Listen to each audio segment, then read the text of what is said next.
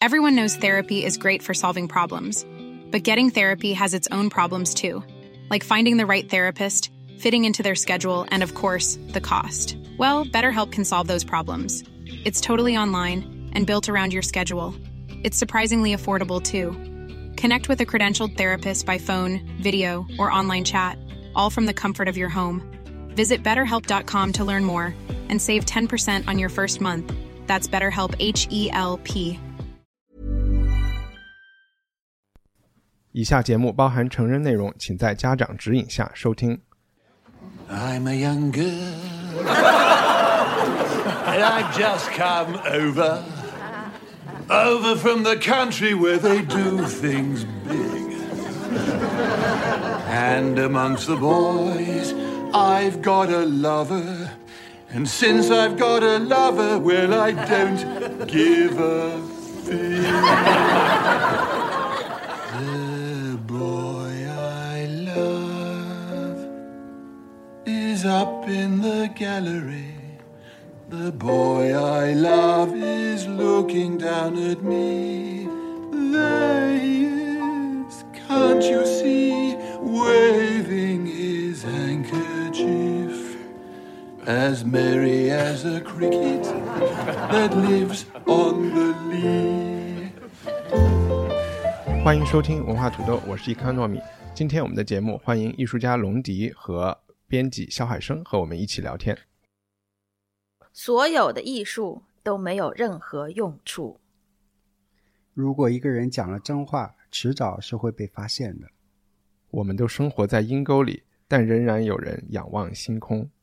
刚才这三句话都出于英国剧作家奥斯卡·王尔德之手。一九五四年出生于爱尔兰的王尔德天赋异禀，十七岁进入了都柏林三一学院，再经过牛津大学的洗礼、伦敦社交圈的认可、北美巡回演讲的国际声誉，他成为了十九世纪末欧洲最出名的公众人物。在伦敦剧院林立的 West End，一天晚上可以有三场王尔德的不同剧目同时演出，包括大家很可能熟悉的《理想的丈夫》《不可儿戏》《温夫人的扇子》等等，至今依然深受话剧观众和好莱坞的喜爱。他的小说《德林格雷的画像》也作为唯美主义文学的代表作被载入了世界文学的史册。他的童话作品《快乐王子》甚至还是国内语文课的教材。可是，在自己的一段同性恋情被曝光后，王尔德以犯严重猥亵罪被判入狱两年，之后流亡于意大利和法国，最终于1900年在巴黎病逝。王尔德在拉雪兹神父公墓的安眠之地，至今仍是巴黎的一大旅游景点。2018年的新电影《快乐王子》（The Happy Prince） 讲述的可能就是大家最不熟悉的王尔德出狱到死这三年的晚年流亡故事。他直线下滑的生活质量和无法逃避的感情纠葛，可能让很多喜欢王尔德的读者都能心酸泪下。但是，这准备了长达十年时间，由 Rupert Everett、科林·菲尔斯、艾米丽·沃森、科林·摩根同台演出的独立电影，同时也想告诉我们，在某种意义上，这甚至是王尔德生活中最唯美和颓废，也因此是最快乐和真实的三年时间。大家好，大家好， Hello，今天的那大个家好开场白有一点长，问一下大家，在看这部电影之前，你们对王尔德是什么印象，或者是有读过他的什么东西？帅。他是长头发嘛，穿的很 stylish，然后照片都很会摆 pose，感觉就读过《快乐王子》啊等等。我没有读读过那个什么画像，就是你看到他的照片那个形象，你会觉得你会认为他是一个什么样的人呢？是一个很会 social、很会社交，然后呢就很知道要在别人面前展现一个自己什么状态的人吧。我说他会穿，是因为他可能穿的就会像现在大学里面那种文学社的男孩吧，美国美国大学里面就比较 preppy，然后穿一个大袍子啊什么的，可能和当时的那些人穿的不太一样吧。当时人都比较正儿八经的，啊就他比较不修，也不是不修边幅，就是比较浪漫。嗯，嗯哼，他的戏剧其实我没有看过，但是呢，就是有意思，就是我在大学读大学的时候看的第一本英文小说，而且是完整看完的第一本英文小说，就是他的那个《The Portrait of Dorian Gray》。嗯哼，对，但是当然现在已经完全忘光了，而且是因为是看的是英文的，所以其实我觉得里面可能有，比如说百分之六十都没有看懂。嗯哼，对，但是印象很深的就是说他去见那个画家，然后就是呃那个画家说，就假如说这个呃人不会衰老就好了。然后画家说，那可以把你的衰老让画像里面的那个人来承担。就这个这个意象特别印象特别深刻，而且我觉得这个也正好跟他那个唯美主义和颓废的那种小说的特点是。是是有点契合的，就是你对这个东，你对这篇小说记得不是那么的清晰，只有一种朦朦胧胧的印象，但那种正好反而就是所谓的唯美和颓废给人的一种感受。那当时是因为作业布置去看的，还是不是，当然就是我们大学的时候，就是那个不知道是哪家出版社，反正就出了很多那种英文的小说，也有可能是盗印的那种企鹅的口袋书。嗯哼然后我就在那儿找，因为大学要练英文嘛，然后我就找，让那个是最最薄的一本儿， ？OK，对，所以就下来看。但也没有是因为那个是可能跟同性有关的题材的完全没有。原因我在看，因为看之前其实只大概知道瓦尔德，但完全不知道那个小说是讲什么的。在就看完那个小说以后，当然就开始去了解嘛。而且后来上那个外国文学史的时候，肯定老师肯定会讲到他嘛。嗯那讲了以后再去、再再来了解他。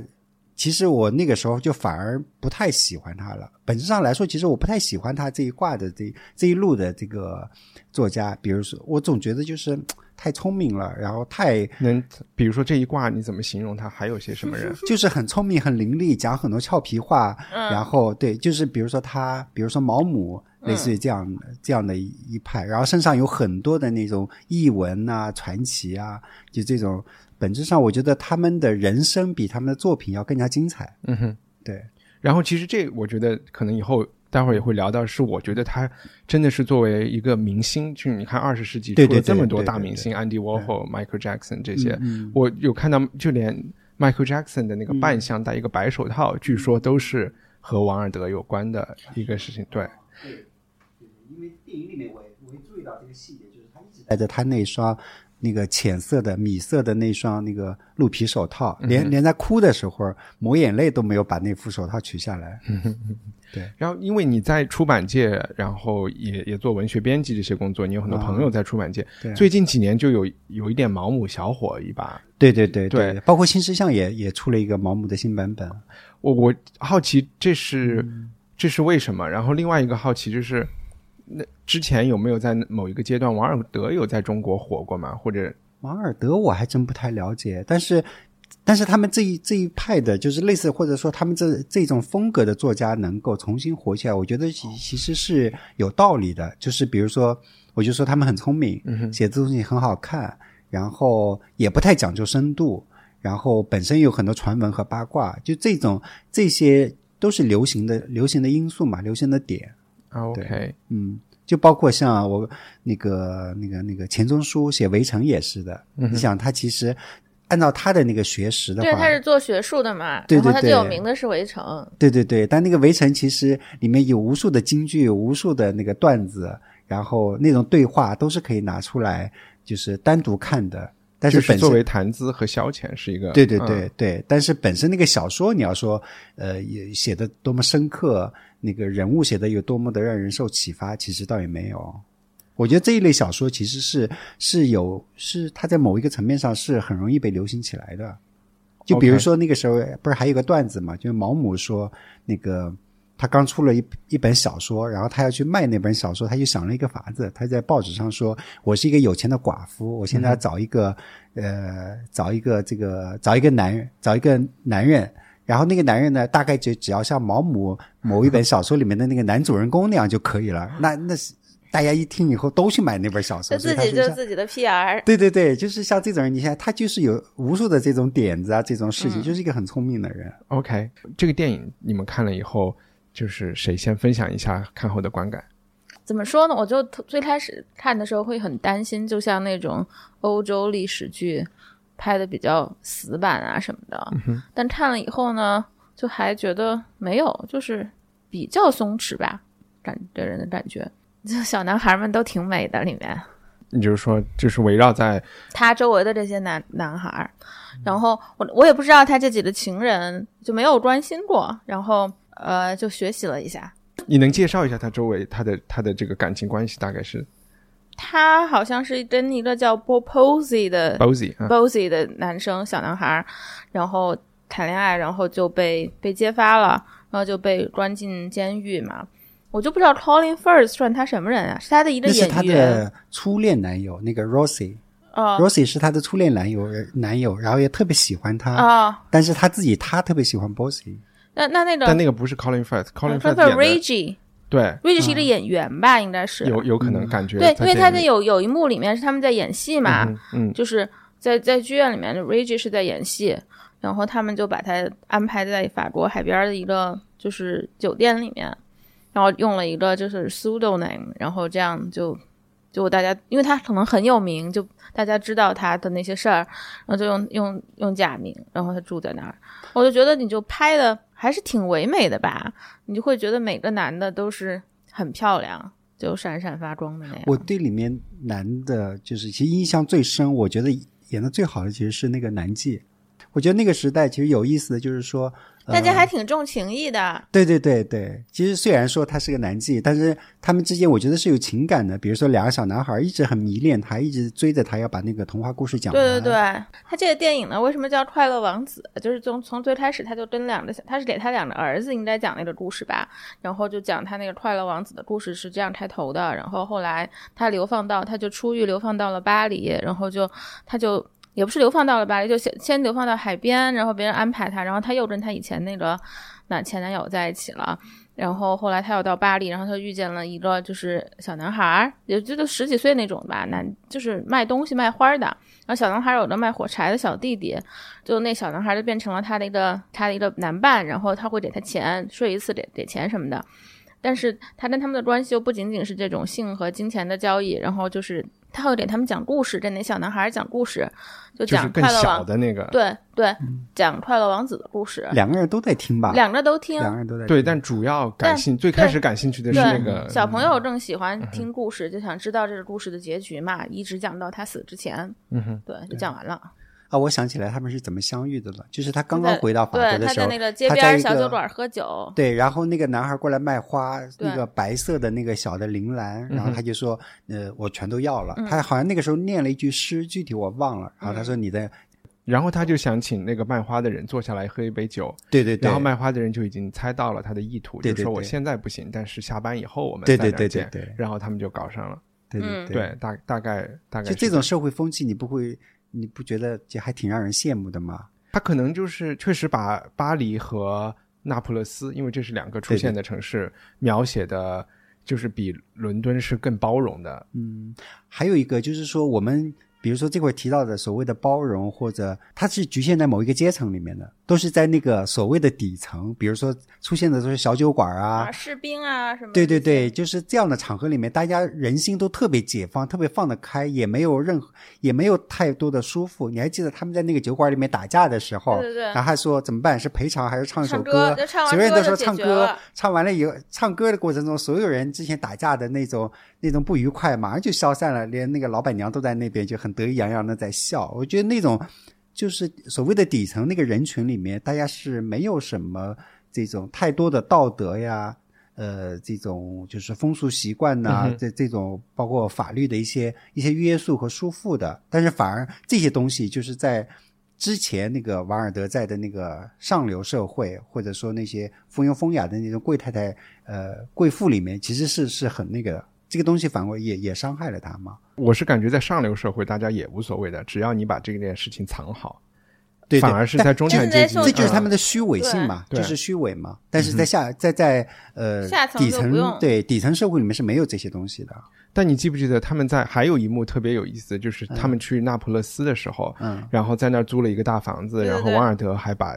他的一些朋友聚会，包括不是，就是一些当一地些的农当民地的的农农民也在那里，对对然后他们搞了一个几乎几乎没有怎么穿衣服的趴，但是、嗯多人派儿。对但是其实当地的村妇是完全不知道他们在干嘛的。对你对，记他得的这个情那节个吗？村妇就是是带着其中的一个，他们就跟老着那个 Bo 老 Bossy 上床的那个男孩的老婆进来，然后就说他们这儿肯定是在招妓，很大怒，然后说要找到妓女，找了一圈没有妓女，然后发现他们只是一堆一堆男的在那玩儿，然后就那村妇就道歉，然后怎对么对怎么着对他就走了，对对对，然后但是你不觉得就是包括对那个就是刚刚龙迪说的那个农妇的那个嘴脸的刻画，其实很好玩，就是他们身上有愚昧的东西，但是也有很放得开的一面。嗯，然后就是就这种这种反差其实是很好玩的。对我，我其实就是想讲明，那个村妇是完全没有意识到对没有有意识同性的恋这回事儿的，对对对然后对他们对有可能在干嘛，对对是对完全没有，对对没对没有这感觉的，嗯，对，对我看完了以后，其实我后来我就在想，假如说在当时的那个社会，包括瓦尔德这样的一个人，他的性格，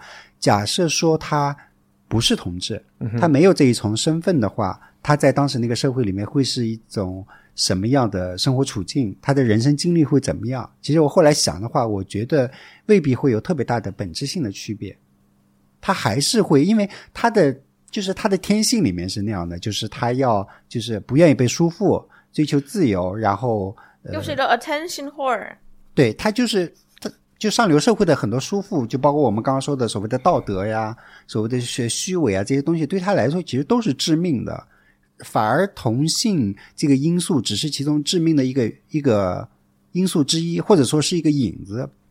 帮他开启了就是他后来的下半下半场的那个人生。但是我觉得说，我假没如有说太听懂啊，啊，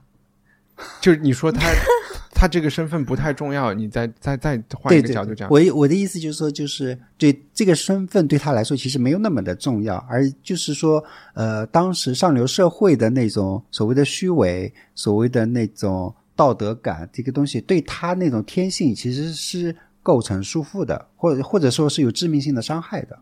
就是这种身份认同在那个年代首先不存在，对对吧？然后他也是三十多岁结婚有两个小孩嗯儿，然后也是因为特殊的经历或者碰到了谁，就是 Rossi 这个人把他给带到这个嗯对对就是对地对下的这个世界里。对可能你现在来看这个问题，你就会嗯想他自己的很多性情啊，或者是和他的那个不一样，其实嗯会在很多层面对，去跟影响他他的跟那个上流社会会发生碰撞和冲突的。对，然后这个是不是和他自己感觉到作为一个少数群体，他会对这些东西更敏感一些？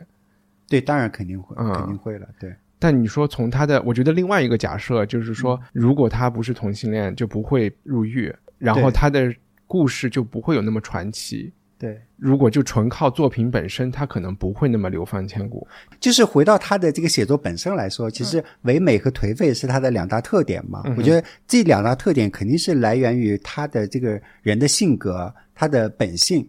对，那这两种东西在当时的那个上流社会里面，我觉得也还是会出问题的。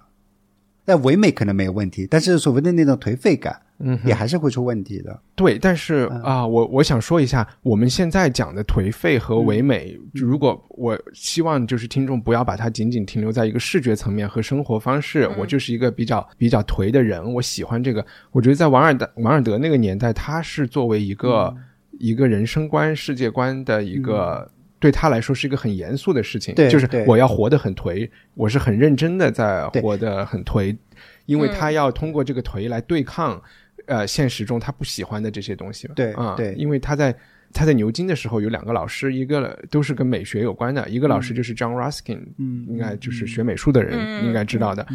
呃，然后另外一个人叫 Walter Pater，这两个老师都是美学大家。John Ruskin 认为美术或者艺术是他就是更那种维多利亚主义的，一切都会是要为道德服务的。其实和我们今天讲的很多东西是一样的。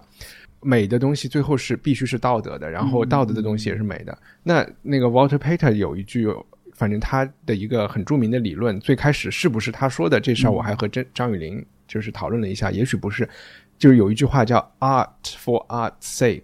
就是为了艺术而艺术。嗯他就认为对不需要嘛。然后王尔德其实是受这个影响特别大的，所以对对在那个年代，因为那个时候工业的发展，或者是很多。就是你看一战前嘛，这些他都会觉得，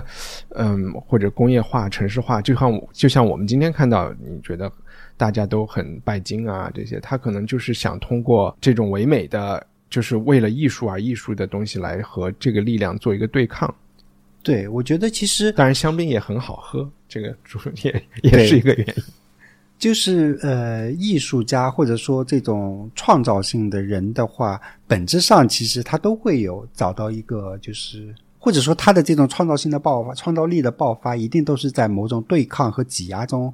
爆发出来的。那比如说，我们可能表上表面上看来，他其实可能是因为他的同志身份，在当时那个社会年代里面被怎么怎么样，但是可能深层里面其实是他的天性，呃包括你刚刚说的这一些，跟嗯当哼时的那个、呃社会主流的一些价值观发生的一些冲突和嗯碰撞。其实我觉得艺术家很多艺术家本质上都会都是会有一些自毁倾向的。嗯哼那个时候不是他、他那个叫什么，他的离了婚的那个太太叫什么？ ，Constance， Constance，嗯不是每个每周还给他四英镑，然后就是两个人之间关系还很好，但是那个时候她的那个就前男友要要求来跟她复合的时候，对她不就在在那个海边上在犹豫嘛？对，然后那个旁边那个人其实就是在那警个告她， Rosie 嗯就说，对那个你要是跟他在一起，你就没这钱了，对，但她然后本她能才的就选择了不管说不顾嘛，对，就她是就这选择种了说我要去跟前男友复合，义无这里反顾。对，我觉得这里面有两个原因，第一个就是说，呃，她还是喜欢那个那个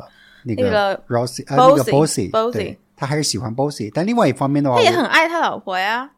对，他也他对他老婆对他孩子其实也嗯很有情感，但是他本质上上来说，对他就是会选择一种对他来说可能会把生活拖向更就糟糕破坏一种性的的选选择择，啊，对，这啊破这坏个性的选择，嗯，这个很破坏性的创新，这挺有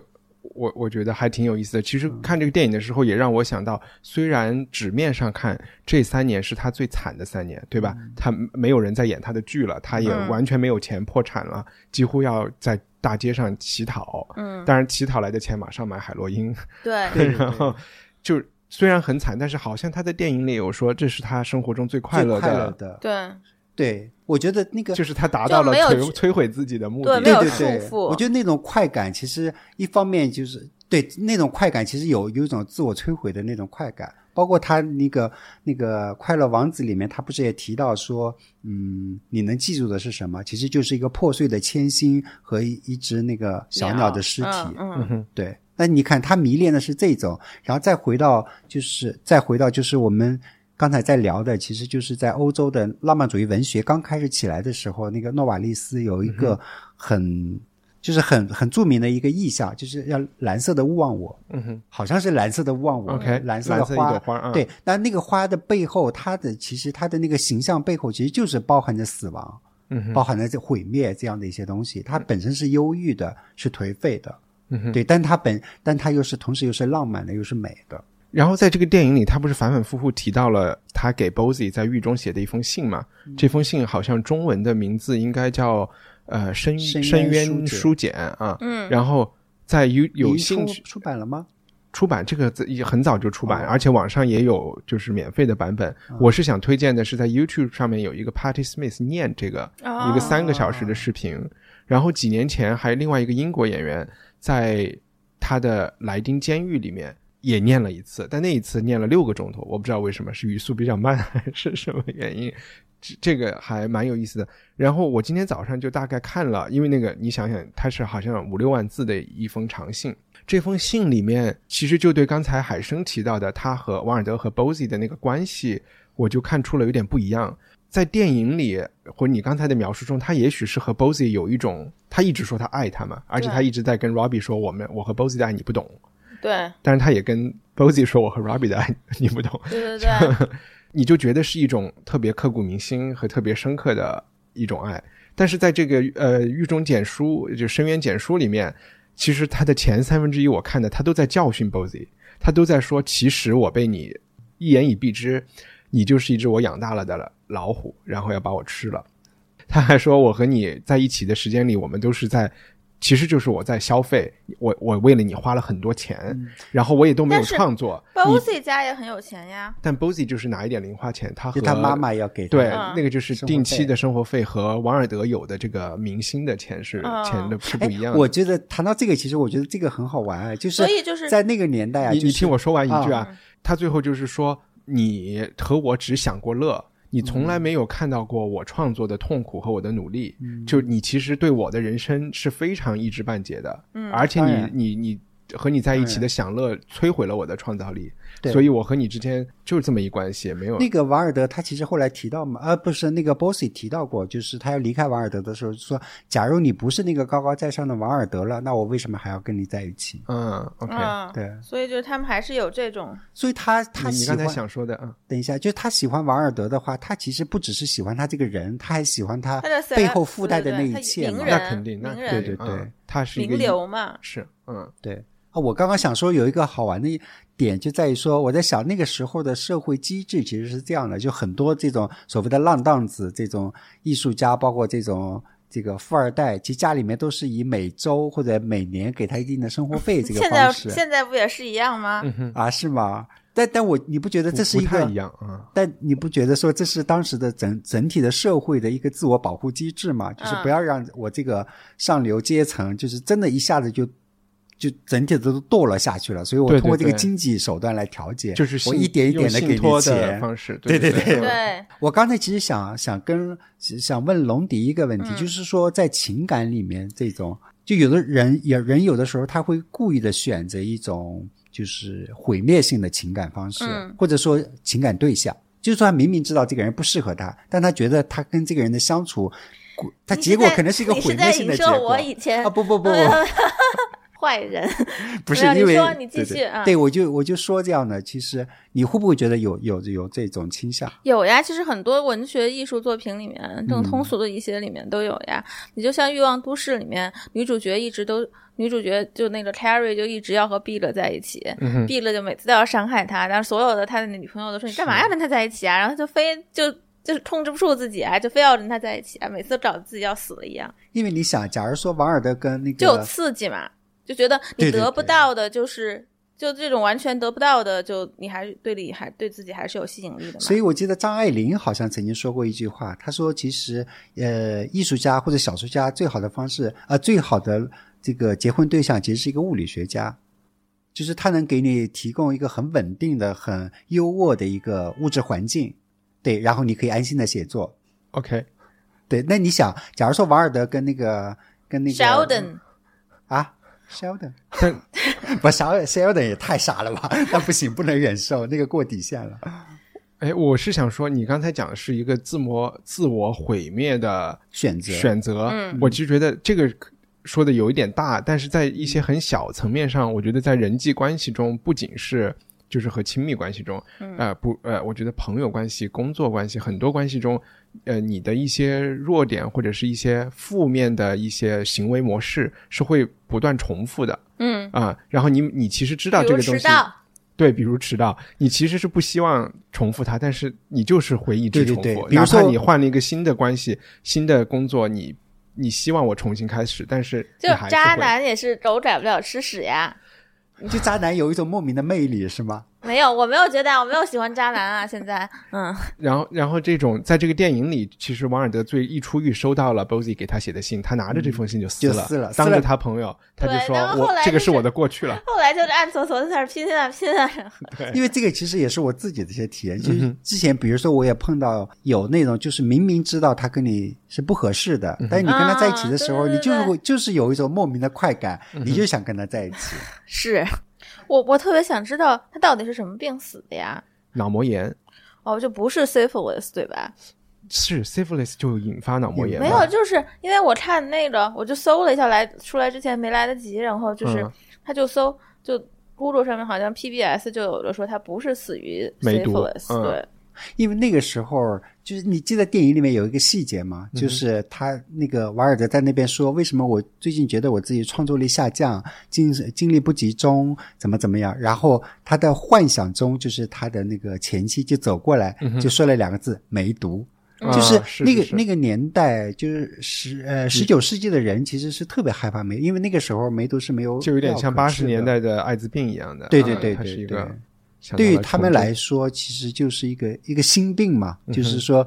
呃，因为他们耽于享乐、放纵的人，又很容易感染这种病，但嗯同时这个病又没有办法医治。是，而且我们从那个我梅们之毒是要前在皮肤上要长什么东西吧，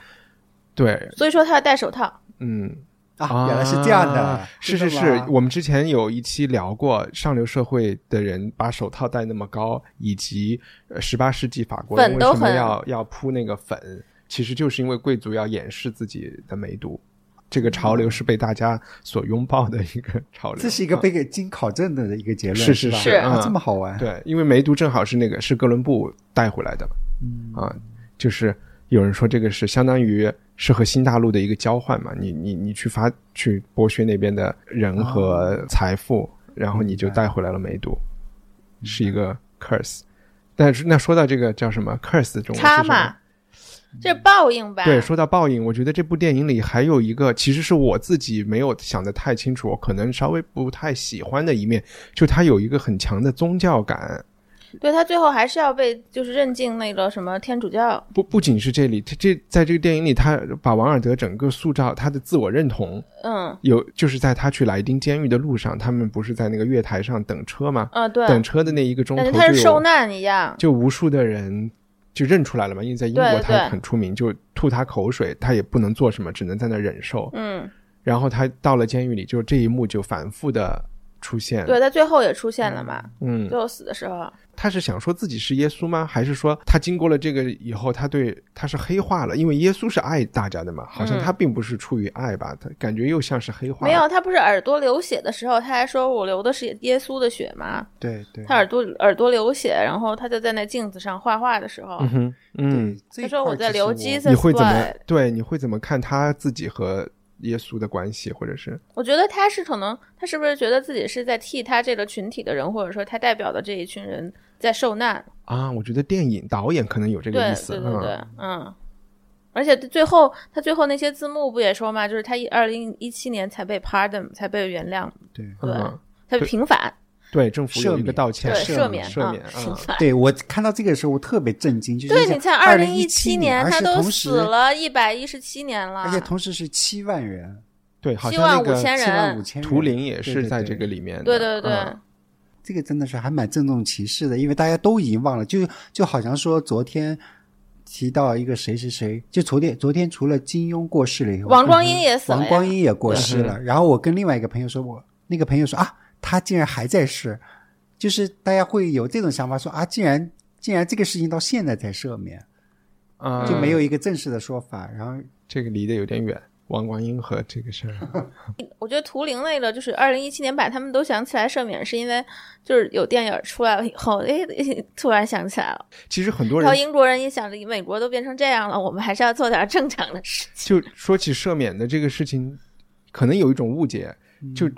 他最后不是因为什么严重的猥亵罪入狱的吗？嗯，这个罪你以为是一个很老的法律，就是在王尔德入狱的时被判刑的时候才刚刚三年，是一个新的法律。哦，背后的那个文化背景，其实和刚才我们说的，就是他为什么要搞唯美主义这种有点关系的。就在英国的上流，在欧洲的上流社会，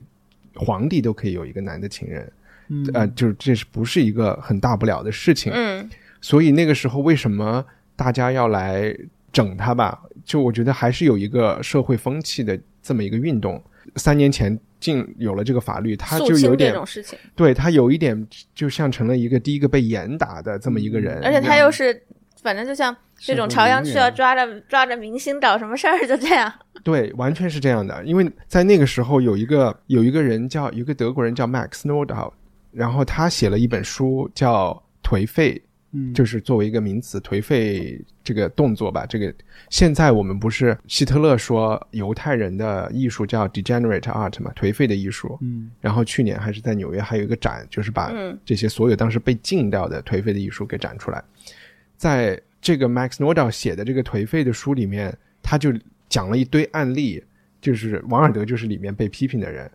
可能什么伊普生啊，就我们现在觉得现代主义的这些大家，包括这些印象派的人画的画呀，等等等等。虽然这个人好像是一个犹太复国主义者，但是他其实就提出了这个颓废的艺术的概念。那个时候我不太记得达尔文是什么年代的人，应该比他们早早几十年。嗯，就他们那个时候已经开始接受了，就是上帝已死啊，然后接受了这个进化论。就他们其实很复杂，一方面他们又觉得他们相信进化论，就是说人类是会演变的，然后他们觉得像王尔德这样的人真的是会把小朋友教坏，然后我们的这个社会风气就会日风，呃，就叫什么世风世风是日下方，日下，世风日下就会不行了。特别是你看他在世纪末有很多颓废的事情出来，他们就觉得我们这个人类快不行了，所以他要严打这些人。然后在另外一方面，他又他其实相信了进化论，他也相信有宗教，他还是想把上帝拿成一面大旗出来摇一摇。所以我觉得这个社会背景还是有一点关系的，就成了那么一个严打对象。然后在王尔德之后，很多同性恋嗯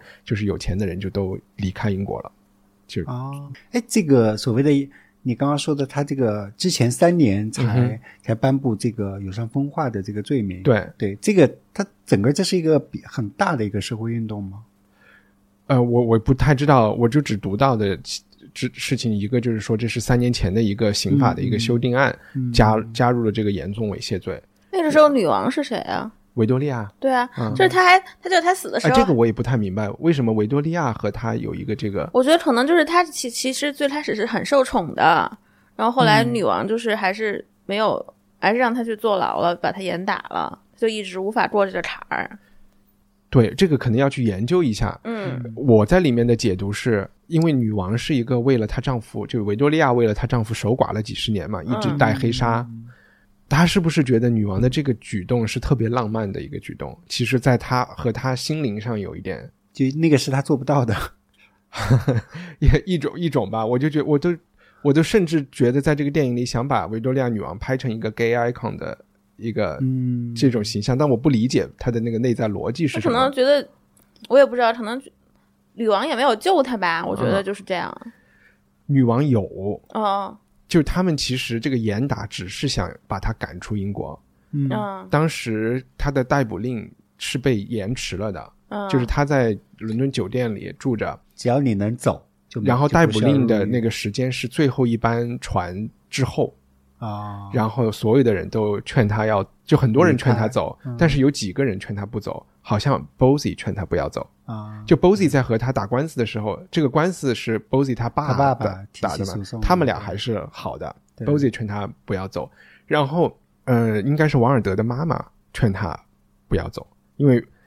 我们刚才讲王尔王尔德是爱尔兰人，嗯他是在一个伦敦的法院被判的。他妈妈就说：“你好像要代表爱尔兰人去做这个监狱，不能当逃兵。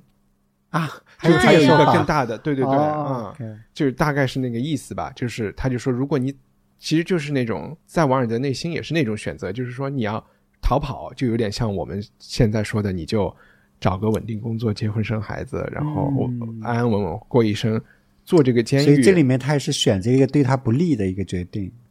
对对他吧对他来说是利啊，劣势选择选择留下来被逮捕，我嗯就是要成为一个烈士，扬名立万呐、然后我才能够被啊对记住。对对嗯，对所以他最后是应该是我觉得是一个正确的决定吧，为了世界人民的解放也应该算是个正啊，确的 是吗？我我我我觉得是，嗯。然后这个演，我觉得这电影最后想提一下这个演员，你嗯们觉得演的怎么样？你你之前有喜欢 Rupert Everett 的东西吗？他演过什么呀？ 《怪物史莱克》里面所有的王子配音，还有演过一些之前的、嗯之前的英国那种浪漫的电影吧。嗯，你没什么印象是吧？没有对，嗯，我不知道，就是这个是因为剧本的原因，还是因为什么原因？就是就王尔德给我的印象，他的那种聪明，包括恶毒、刻嗯薄、这些东西，在这部电影里面好像没有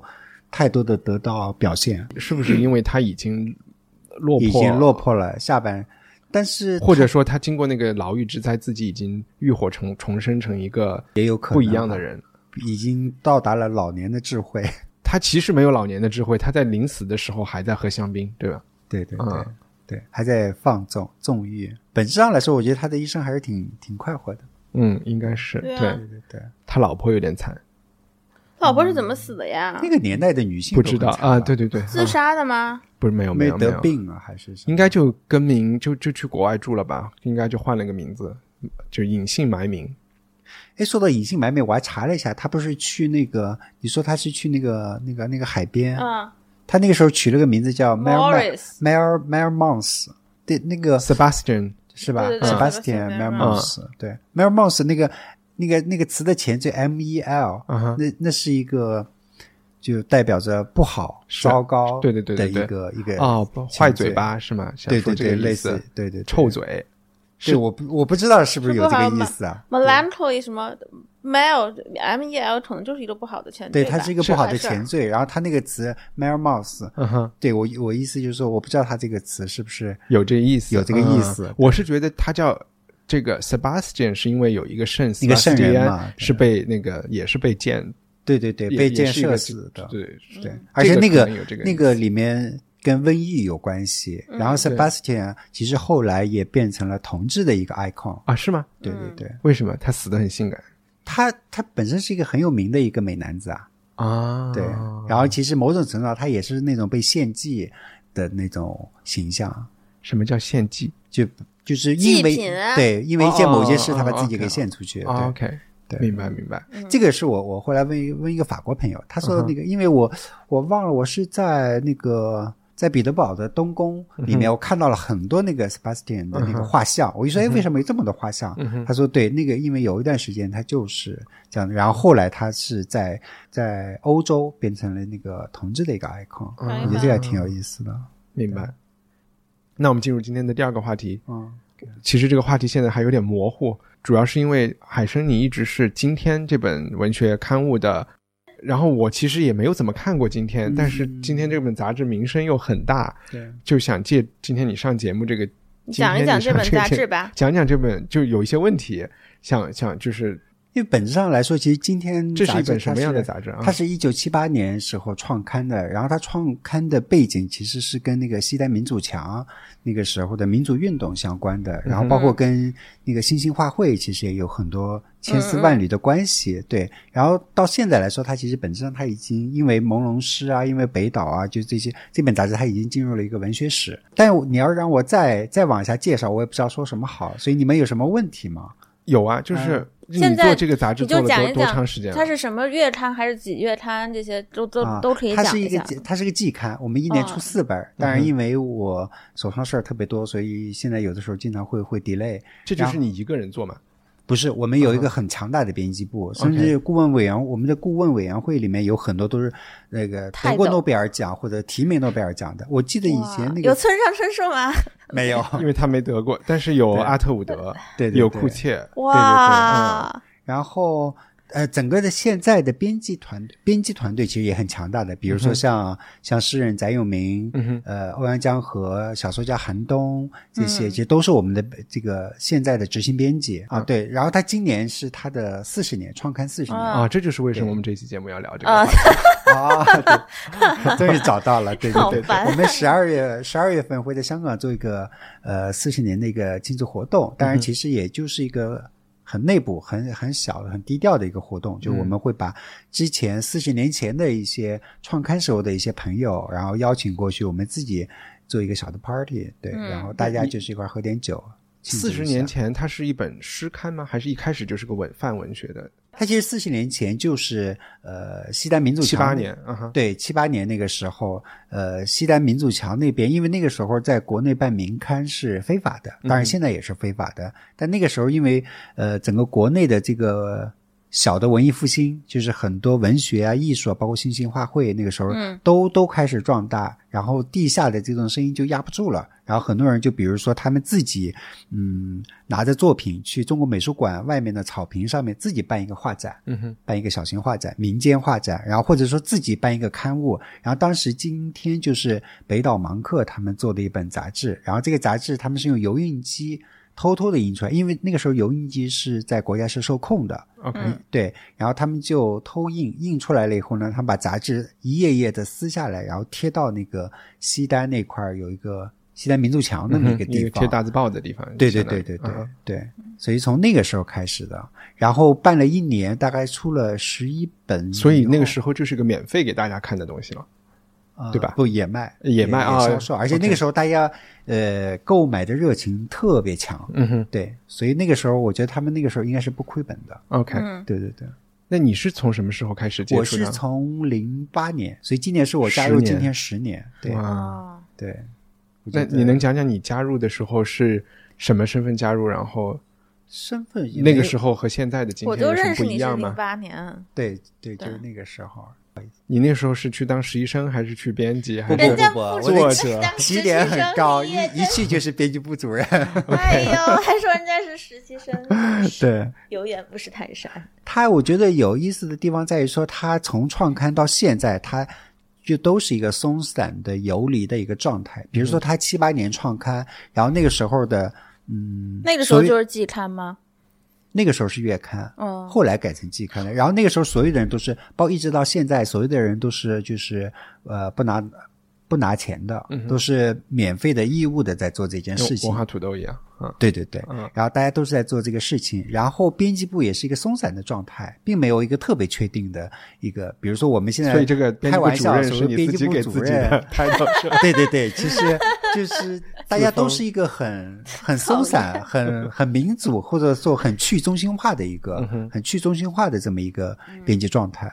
那你能介绍一下，呃，比如说一本杂志大概里边会，我我翻我手上这本有三百页，对，大概每差不每多一期都是这么厚，对然后每一里边你们是按什么主题让，然后是怎么来组稿或者是逻辑，它因为这个中间其实也变化了很多，比如说早期的话，他们会在小说、诗歌，然后随笔、评论这些里面大概会均衡一下这个一个分量。嗯但是中间呢，有一段时期，因为他们后来我想想是九九十年代初的时候，在奥斯陆那边又把它复刊了。他早期其实只做了一年，出了出了做十到79年就停了嗯二期，对，就是就被勒令停止了，就不让做了 OK。然后后来他们九十年代初的时候，在奥斯陆那边有复刊，所以整个八十年代都是消失状态。中间对嗯哼对对 OK，所以呃复刊以后呢，那个时候他们会相对来说更多的做一些文化专辑，对，然后就是主题性的、话题性的那样嗯的，对。然后现在的话，基本上又恢复了我们早期的那种风格，就是想尽量让它的风格和内容更加的多元化，然后尽量的能够挖掘一些，就是呃能够挖掘一些年轻人、年轻作者出来。那比如说，在这几十年里，有哪些我们也许知道或者不知道的嗯比作如者说是像通过今寒天冬出来的？嗯哼第一、第一篇小说，呃，小说《处女座》就是在今天上发表的，那小说处处处女座是哪好像个？是《我爱美元》那篇小哦，我说。还看过，我还有我有段时间还挺爱唱寒冬的，就大学的时候。嗯对对对，包括他，他当然他现在是呃小说呃小说编辑，然后在小说在这个上面会发掘很多年轻的小说写作者，嗯对，比如说像阿乙，其实也是因为得到了北岛的很多帮助，你们会怎么去？是通过投稿，还是怎么去发现这些新的？我们有有投稿，但是更多的其实是就是大家，因为其实比如说你像寒冬，或者说像北岛这样的，或者像呃翟永明这样的，他们其实已经就处是理每了天他们会接触很多，啊你说他们信们息源去接很触广嘛啊，对哦他们会接触很多人，然后这里面他们会发现说觉得写的不错的年轻人，他们会来来来挖掘。呃，你的工作是什么呢？编辑部主任究竟要做什么呢？就是比如说会跟北岛啊、跟编辑啊他们一块儿讨论选题，嗯对，然后确定选题，然后再催稿，然后有的时候我自己也会约稿，对 OK，，然后那再你包们付稿费吗？呃付啊，当然付稿费 OK 对对，我们对创作者的权益还是很保你护们是的，拿按字工付资还是但按是页付付， 还是按什么签字？按签字，哦，OK，签字多多少钱钱啊呢？签字还是三百， 是要看你的那个级别，还是所有啊不人都不是不签不字三你百？们有要插话吗？哎，真的，我们好像还很少插话，嗯哼以后可以这个请龙弟给我们创作一些，对，可以不要钱，不我不我要我还不还还有一个好奇，就是小海生请客就行。就是他的，比如说，因为我们都在杂志工作过嘛，对。对然后刚才忘记说，王尔德也当过主编对对对啊、对有一本就相当于那个时候的编辑部主 Vogue 任杂志，他当过主编他原来叫什么？ ，Ladies World。然后对对对他去了以后就 Ladies World 改了，改名了成了 Women's Women's World Women's World，、 OK， 然后还在这个标题下面写了一个 Edited by Oscar Wilde。哎呦，啊，对，他也当时约了很多所谓的有思想的稿子，嗯、觉得他可能就是一个 full of himself 的人。是完全是他嗯肯定是的。那我我就说我们刚才我说都是做过杂志的人，那这个东西有会讲定位或者目标人群，或者是他的主张、编辑主张。我觉得种我坐们在这里的人，对，比如说我们现在的话，其实一个一个的话，因为今天它本质上它还是一个同人杂志，嗯它是一个就是一群人他们一开始来做，然后当然他们那个时候有很清晰的这个呃文学风格追求，对，比如说他们的所谓的先锋性。比如说，他们对诗歌、对朦胧诗这种呃诗歌文体、诗体的创造，对，也不能叫诗体，但叫诗歌风格的风格流派啊，对，或或者说流派，对这种创造。那对于现对于现在来说，比如说我从零八年开始接手来做这个杂志以后，我我觉得其实这里面很重要的一点，其实还是说，因为今天你想四十年了嘛，它其实还是有很强烈、很重要的一个传统在。嗯哼，所以我觉得这个传统，我不想让它在我手上断了。我觉得它还是很那重这要的。传统你怎么理解呢？所以其实啊，比如说它的先锋性嘛，嗯哼，对，比如说它的探索，它跟它跟现实的关系，嗯哼，就这些，我觉得都是很重要的，我们不能丢。然后再一个的话，其实因为所谓的先锋性，那我就就涉及到，比如说它跟当下的呃写作者之间的关系，它跟当下的现实的关系，所以那我们还是想挖掘更多的年轻的作家和诗人，对，所以 OK 我现在大概会有这两条线。明白。就录节目之前，我请海参给我们推荐了一篇最近可能今天上发表的对对对小说还是文章，文然章后文章，你发来的这一篇，我这个是在微信里，大家也都可能北岛，是北岛写的《中文的光与暗》。然后这篇文章，我看完了的。呃，龙迪，你讲一讲它大大概讲的是一个什么？他就讲的是北岛和他们今天杂志的一个老朋友，就是叫中文，他们这种交、交情几十年的交情，嗯，这个中文其实是一个等于说还是一就是一个文人，然后后来有一段时间是去从事从商了。但是北岛就等于说是一直是旁观这个过程，然后和他就经常是有，还是有，就是他不同人生的不同阶段，两个人都是有联系的。然后中文也很支持他们做这个事情，但北岛对他做的这些人生选择是有他自己的看法的，就还是很明显在那个文章当中写出来，就觉得你是个文人，然后你做这些事情，然后就觉得他当商人的时候眼睛不聚光啊什么的， 就就很很有那种感，就是你文人看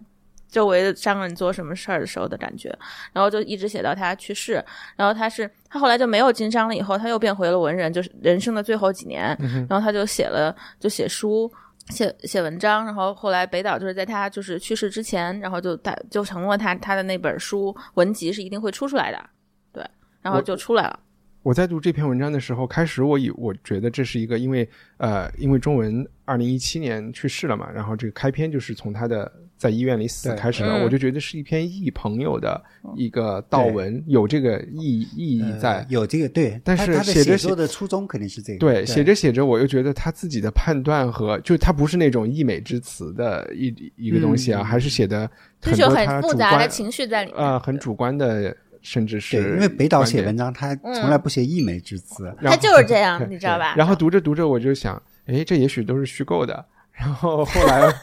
后来我就觉得，哎，还是好像还是应该是一个真实的事情。对，所以这其实也是我你为就什么选这推篇文对章选这篇文章的一个原因，就是说，一帆刚刚说他读着读着觉得有点像虚构，那是因为我们现在回过头来看，就很难想象说哦，一个人的一生可以经历这么多东西，就对是你看又经商又写诗，然后一会儿他能这个跑到法国去，你想八十年代是嗯吧？跑到法国去收购法国的一家热能电就厂，热电厂，对，就这种事情，但是在法就是国最很开传始也是奇做小买卖开始的。对吧啊，对啊，就对，而是嗯且他说是上海弄堂里面的穷孩子嘛，就是一个对很传奇的人生。然后对，然后九十年代的时候有过呃私人司机，呃，司机，然后开中国什么第一辆进口的一辆什么车，啥捷豹，捷豹，嗯对，第一辆捷豹。但是后来呢，又是会又变得落特别魄潦了倒，就是你然后想那个年代的人，他的人生的那个。弹性能够那么的大，但是嗯放到现在，其实现在，比如说我们当我们现在大家都强调或者说都比较看重说专业主义，对吧？嗯或者对说我在一个领域内深耕，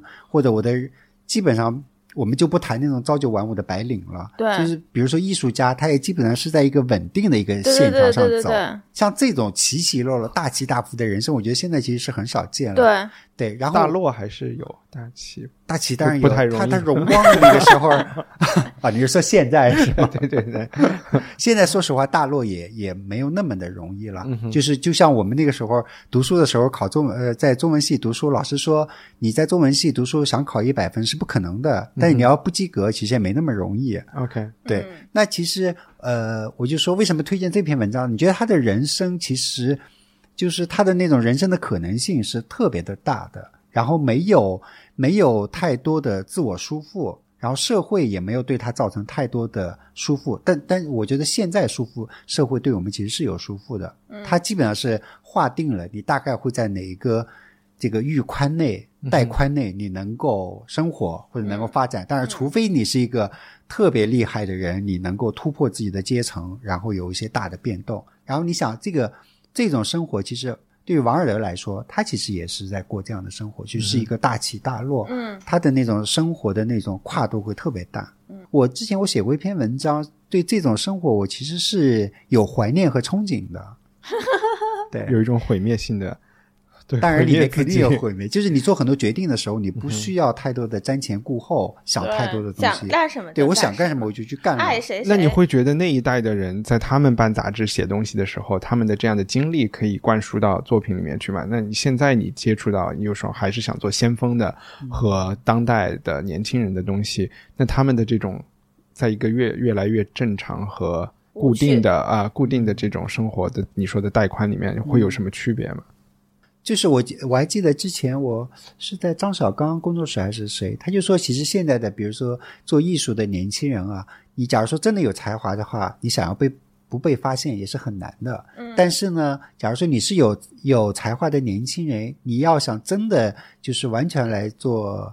自主的艺术创作其实也没有那么的容易，因为你会被很多看不见的条条框框的东西限定着。比如说艺术市场，比如说资本，嗯，比如说这个艺术流派、风格这些东西，包括包括思潮这些，对，你会被很多东西束缚着。是一种无知者无畏，然后什么都可以做，反而是你当知然，道了无知之者后无畏当然是呃不不，我觉得这个跟知不知其实关系没有那么的大，而且我觉得它它最重要的原因是社会有没有这种可能性和嗯空间给到你。对，比如说像八十年代那个时候，那个时候没有什么艺术市场呀，大家都是比较自由的去做自己的创作。对现在你要去，你要去画廊喜欢什么东西，啊、这藏这家我喜明欢白买什么。对对对对对啊！那我还还想问一下，你觉得最近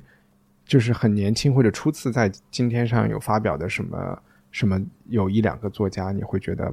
值得关注啊的？最近前段时间，阿姨推荐了推荐给我一个一个写作者叫孙一胜，他给了我几篇小说，我觉我觉得有其中有两篇还挺有意思的，但是后来我跟他说我想发那两篇的时候，他说哦不好意思，已经被另外一本文学杂志给一一本文学期刊给抢过理去了，想因为国抢啊，最 想说 不是理想国，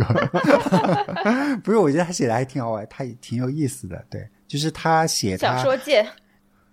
忘了是一本什么期刊了，对，嗯哼但他他就写他过年回家，就春节回家，带着妻子孩子，呃带着妻子回家，然后回家的过程中就特别，因为我们现在都有一种说法，就是回不去的故乡了嘛，嗯他就写这种感受，但是那种感受写的就就特别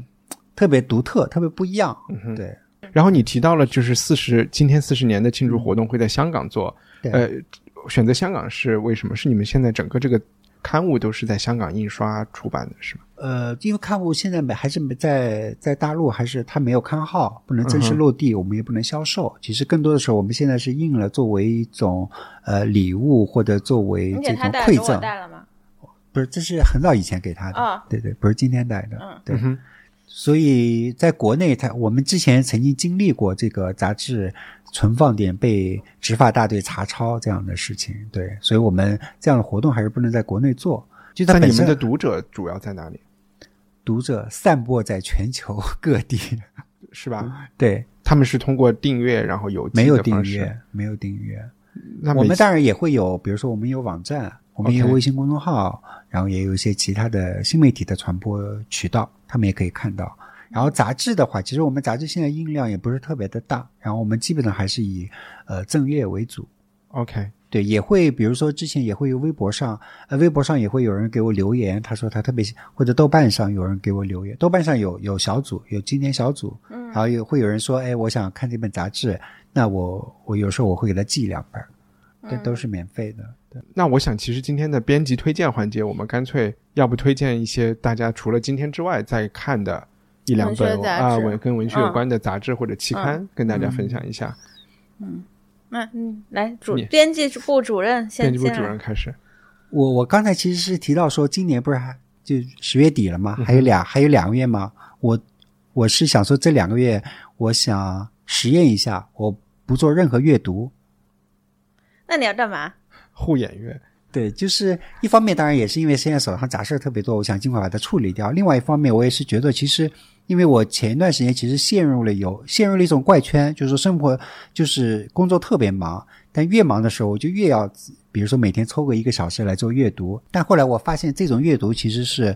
呃，是无效的。嗯，就是对于我来说，我觉得就这种这你种需要阅很读长的时间看书才行，不每一不不天，。我是觉得这种阅读它是不带创造性的，就是你更多的像变成了一种消费，你就是在看。所以我想说，那与其这样，我不如把每天这一个小时的阅读时间拿过来，强或迫者你自能己解释一下为什么这种是消费性的，是什么意嗯思？这种阅读是消费，不是创造性的阅读。因为我觉得所谓的呃创造性的阅读，那应该是你看一个东，你第一个你首先应该是有有针对性的去看一个东西，带着问题去看一个东西，然后看的过程中，它要跟你接下来要做的事情是相关的，而不是那种消遣性的，就是说我只是放松一下大脑，或者我只是说呃我已经很久没看书了，我今天必须得看二十分钟的书，或者说我每天就要看一个小时对的书，对，这样我觉得这种纯粹的是强迫性的这种阅读，它本身是它更像一种消费行为，而不是一种创造行为。所以我就说，那我不如把这一个小时的时间拿过来，我自己强迫自己写点东西，哪怕是自己在哦胡写。对。啊、我明白你是想写东西，但嗯那你刚就开才个公众号吧，不要吓我，不是人家人 家可以这是一发在个今天呢、 这是一对种啊是深， 感觉这是一种讽 刺。好，你写好以后可以用我的名字发表。好的，对我帮我你的说也好我的对也可以， Anyway，其实我就也也想跟大家说，假如说你真的生活特别累、特别忙，或者说你最近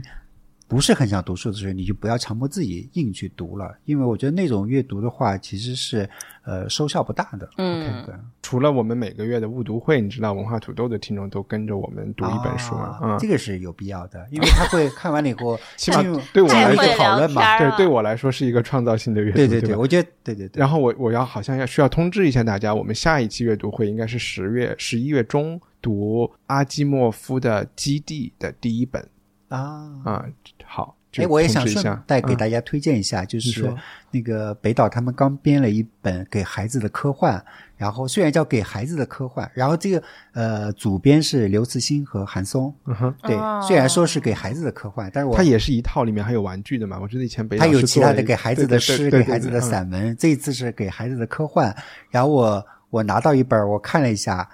这个给孩子，这个孩子实在是承受不起，因为里面的很多科幻都写的太深奥 了，我我看着都有点云里雾里的。对对对对、对嗯但但科幻就是这样呀。，对，所以我就说还是很好看嘛。我就觉得，对假如说哼，小看阿王西子莫夫这种就还行。阿西莫夫快乐好像王子是是韩松还是刘慈刘慈欣最喜欢的一个科幻应作家，啊该是，我啊觉得应该是还刘慈欣吧。他们就就阿西莫夫、克拉克，还有一个谁，他们反正几个人他们都很喜欢。反正都属于经典鼻祖类的作。我想问一作下，《者基嗯地》有几本儿啊三本， ？OK，嗯哼，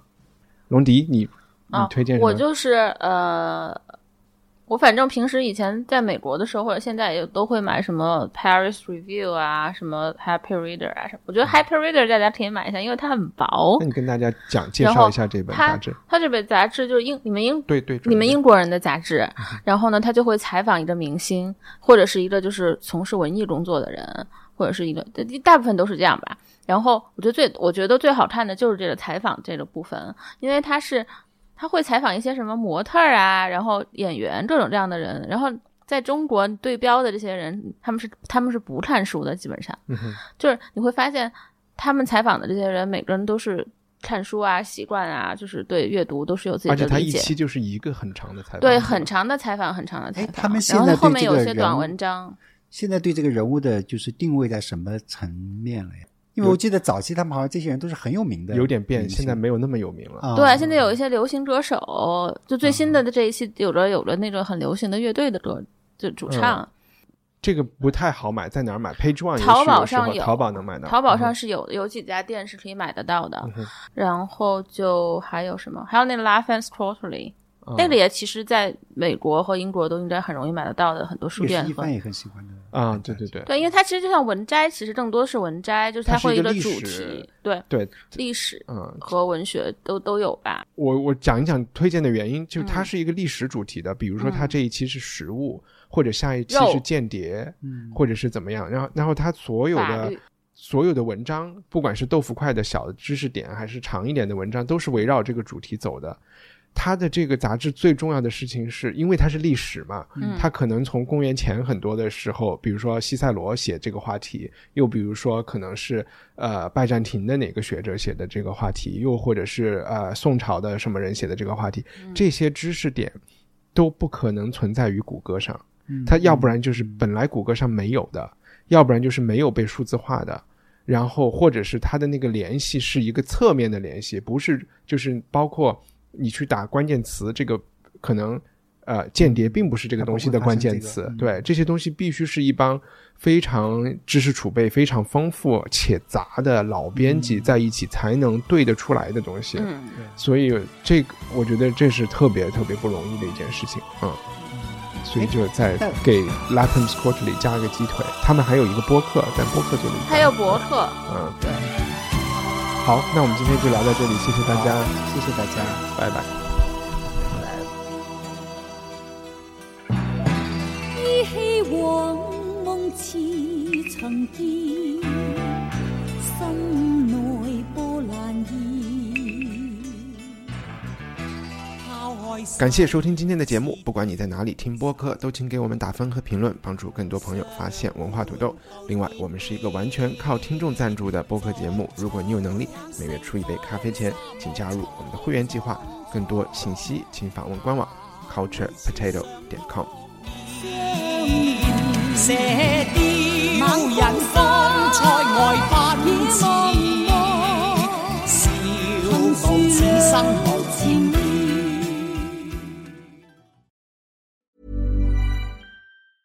Even when we're on a budget, we still deserve nice things. Quince is a place to scoop up stunning high end goods for 50 to 80% less than similar brands. They have buttery soft cashmere sweaters starting at $50, luxurious Italian leather bags, and so much more. Plus, Quince only works with factories that use safe, ethical, and responsible manufacturing. Get the high-end goods you'll love without the high price tag with Quince. Go to quince.com/style for free shipping and 365-day returns.